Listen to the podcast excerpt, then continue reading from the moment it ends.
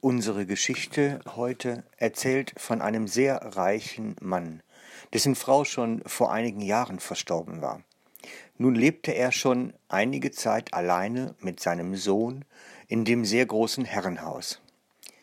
Der Vater war ein großer Kunstkenner und auch der Sohn gewann im Laufe der Jahre eine große Liebe zur Kunst. Beide bereisten gemeinsam viele Länder dieser Erde stets auf der Suche nach neuen Schätzen für ihre Sammlung. Das Haus daheim glich inzwischen mehr einem Museum. Die Wände waren mit wunderschönen Gemälden geschmückt wie Rembrandt, Vermeer, Picasso, Monet, Van Gogh und viele mehr.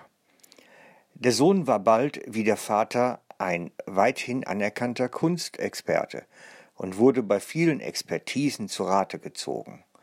So war der Vater sehr stolz auf seinen Sohn, wenn sie gemeinsam mit Kunsthändlern auf der ganzen Welt verhandelten. Doch dann kam der Krieg, und der Junge wurde wie die anderen jungen Männer zum Militär eingezogen.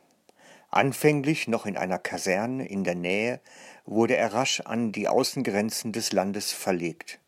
Einige Wochen hörte der Vater nun nichts mehr von seinem Sohn, und er machte sich große Sorgen.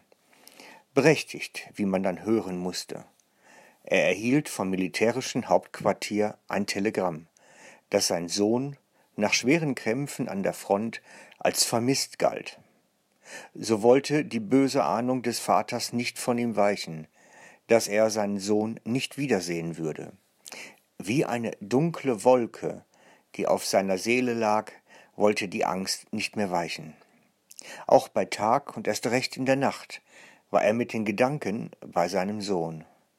Einige Wochen später wurde seine düstere Ahnung bestätigt, denn er erhielt die Nachricht, dass sein Sohn bei einem Versuch, einen verwundeten Kameraden zu bergen, tödlich verwundet wurde. Verstört und verzweifelt sah der alte Mann das Weihnachtsfest nahen. Es war eine große Trauer und Leere in seinem Herzen. Oft saß er den Tag hindurch einfach in einem großen, schweren Sessel in, im großen Salon des Hauses, inmitten seiner Kunstschätze und trug düstere Gedanken in seinem Herzen. Die Schwere des Leids und die Trauer überwältigten ihn oft in solchen Stunden.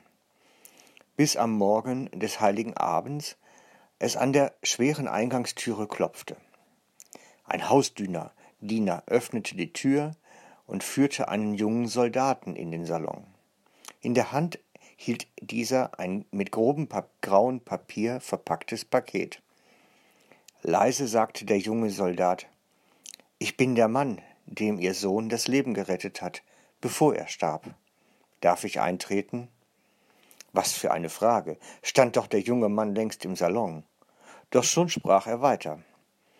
Leider kann ich Ihren Sohn nicht mehr dafür selber danken, dass er mir das Leben gerettet hat. Doch möchte ich Ihnen noch berichten, wie oft er in dankbarer und wunderbarer Weise von Ihnen gesprochen hat. Ganz langsam kullerten einige Tränen aus dem Augenwinkel des alten Mannes und suchten ihren Weg hinunter in den Bad. Der Soldat berichtete weiter, wie der Sohn immer wieder von seiner Liebe zur Kunst, die er mit dem Vater teilte, berichtet hat. Ich bin selber auch Künstler, wenn auch nur ein kleiner und unbedeutender, und möchte Ihnen dennoch ein Geschenk machen, sagte der junge Soldat und überreichte das grob eingepackte Paket. Gerührt von den Worten des Soldaten öffnete der alte Mann das Paket. Es enthielt ein Porträt seines Sohnes, das der Kriegskam Kriegskamerad selber gemalt hatte. Wieder übermannten den alten Mann die Gefühle, doch er wollte sie nicht so offensichtlich zeigen. Überglücklich bedankte er sich und versprach dem Künstler, das Bild an einen Ehrenplatz aufzuhängen. Später, als der Soldat gegangen war, nahm der alte Mann ein Bild von unschätzbarem Wert von der Wand des Kamins und hängte dort das Bild seines Sohnes auf. Dann drehte er den schweren Ledersessel so herum, dass er das Bild mit dem Porträt seines Sohnes inmitten seines Blicksfelds hatte. Nun saß er die ganzen Weihnachtstage und betrachtete das Bild immer und immer wieder. In den Wochen nach Weihnachten hörte er viele weitere Geschichten über seinen Sohn, der noch mehreren Kameraden das Leben gerettet hatte, bevor er selber tödlich getroffen wurde. Als er dies hörte, wich seine Trauer ein wenig, und sein Herz wurde wegen der Selbstlosigkeit seines Sohnes mit Dankbarkeit und auch mit Stolz erfüllt.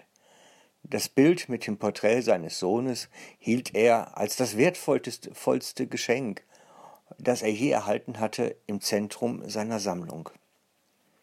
Als die Tage wieder wärmer wurden und das Frühjahr kam, wurde der alte Mann krank.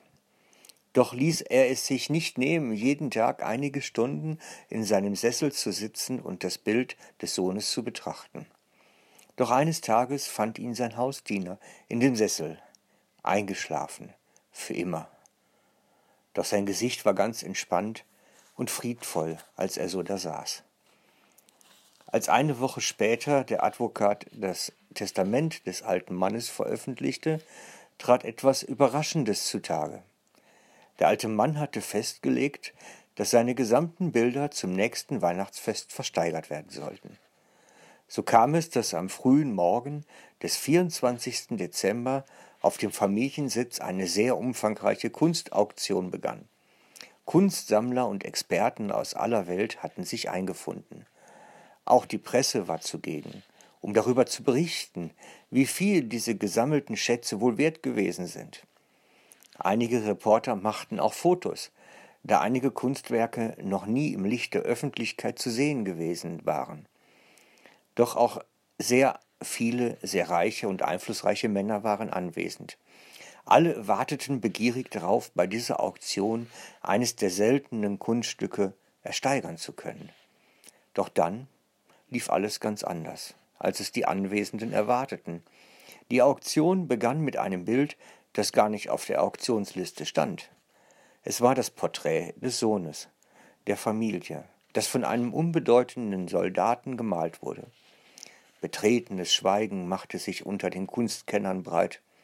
Der Auktionator stand jedoch auf und bat die Anwesende um das erste Gebot. Tiefes Schweigen erfüllte den ganzen Raum, und viele schauten auf ihre eigenen Schuhe, ob diese wohl recht geputzt waren. Quälende Minuten verstrichen und niemand sprach nur ein Wort. Doch dann rief jemand weiter von hinten Wer will denn schon dieses Gemälde? Das ist doch nur das Bild seines Sohnes. Rufen Sie doch bitte die wertvollen Sachen auf. Deswegen sind wir doch schließlich gekommen. Es erfolgte ein zustimmendes Gemurmel von allen Seiten. Doch der Auktionator entgegnete laut von vorne Nein, wir müssen zuerst dieses Bild veräußern, denn so ist es testamentarisch verfügt worden. Schließlich erhob sich ein alter Freund des verstorbenen alten Mannes und alle Augen schauten auf ihn. Er gehörte weder zu den Reichen noch zu den Einflussreichen, sondern war ein einfacher Mann aus der Nachbarschaft. Etwas unsicher stand er da zwischen den wichtigen Menschen und fragte vorsichtig Würden Sie zehn Dollar akzeptieren? Das ist alles, was ich aufbringen kann. Ich habe den Jungen gut gekannt und ihn sehr gemocht. Ich nehme das Bild gerne. Der Auktionator nickte kurz, blickte dann in die Runde und rief laut Zehn Dollar sind geboten, wer bietet mehr? Doch wieder war die Antwort ein ungeduldiges Schweigen. Nach kurzem Augenblick zögerte der Auktionator, dann fuhr er fort. Zehn Dollar zum ersten, zehn Dollar zum zweiten und zum, nach kurzem Warten, dritten. Endlich fiel der Hammer, sehr zur allgemeinen Erleichterung der gekommenen Kunstkenner.